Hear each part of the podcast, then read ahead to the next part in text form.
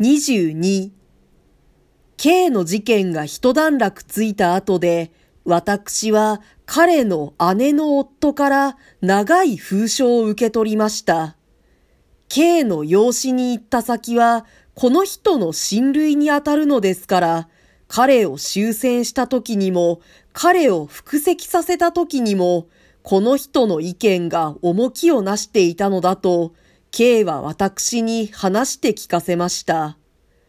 手紙には、その後 K がどうしているか知らせてくれと書いてありました。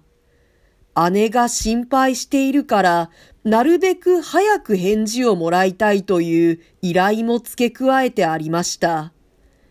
K は寺を継いだ兄よりも他家へ縁づいたこの姉を好いていました。彼らはみんな一つ腹から生まれた兄弟ですけれども、この姉とケイトの間にはだいぶ年の差があったのです。それで K の子供の自分には、ママ母よりもこの姉の方がかえって本当の母らしく見えたのでしょう。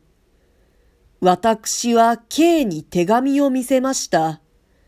K は何とも言いませんでしたけれども、自分のところへこの姉から同じような意味の書状が二三度来たということを打ち明けました。K はその度に心配するに及ばないと答えてやったのだそうです。運悪くこの姉は生活に余裕のない家に片付いたために、いくら K に同情があっても、物質的に弟をどうしてやるわけにもいかなかったのです。私は K と同じような返事を彼の義兄宛てで出しました。そのうちに万一の場合には私がどうでもするから安心するようにという意味を強い言葉で書き表しました。これはもとより私の一存でした。K の行く先を心配するこの姉に安心を与えようという行為は無論含まれていましたが、私を軽蔑したとより他に取りようのない彼の実家や洋家に対する意地もあったのです。K の復籍したのは1年生の時でした。それから2年生の中頃になるまで約1年半の間、彼は独力で己を支えていったのです。ところが、この過度の労力が次第に彼の健康と精神の上に影響してきたように見え出しました。それには無論陽歌を出る出ないのうるさい問題も手伝っていたでしょう。彼はだんだんセンチメンタルになってきたのです。時によると自分だけが世の中の不幸を一人で背負って立っているようなことを言います。そうしてそれを打ち消せばすぐ激するのです。それから自分の未来に横たわる巧妙が次第に彼の目を遠のいていくようにも思ってイライラするのです。学問をやり始めた時には、誰しも偉大な抱負を持って新しい旅に登るのが常ですが、一年と経ち二年が過ぎ、もう卒業も間近になると、急に自分の足の運びの呪いのに気がついて、過半はそこで失望するのが当たり前になっていますから、K の場合も同じなのですが、彼の焦り方は、また普通に比べると、はるかに甚だしかったのです。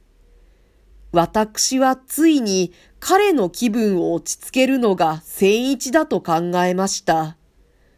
私は彼に向かって余計な仕事をするのはよせと言いました。そうして当分体を楽にして遊ぶ方が大きな将来のために得策だと忠告しました。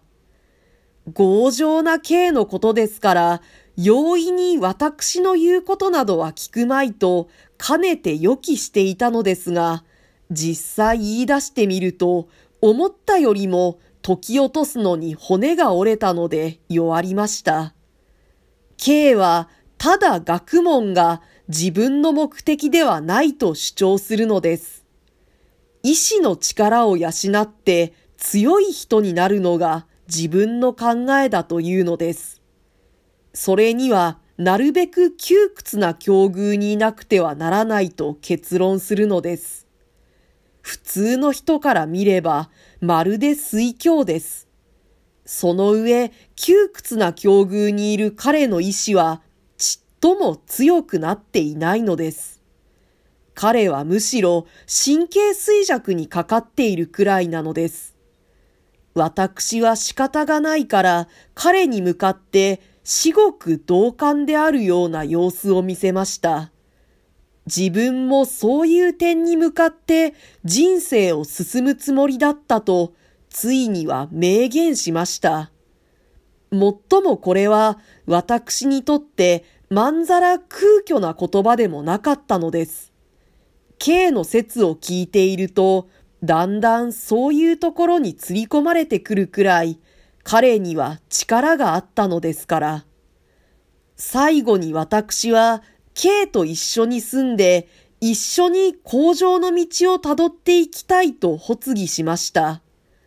私は彼の強情を折り曲げるために、彼の前にひざまずくことをあえてしたのです。そうしてやっとのことで、彼を私の家に連れてきました。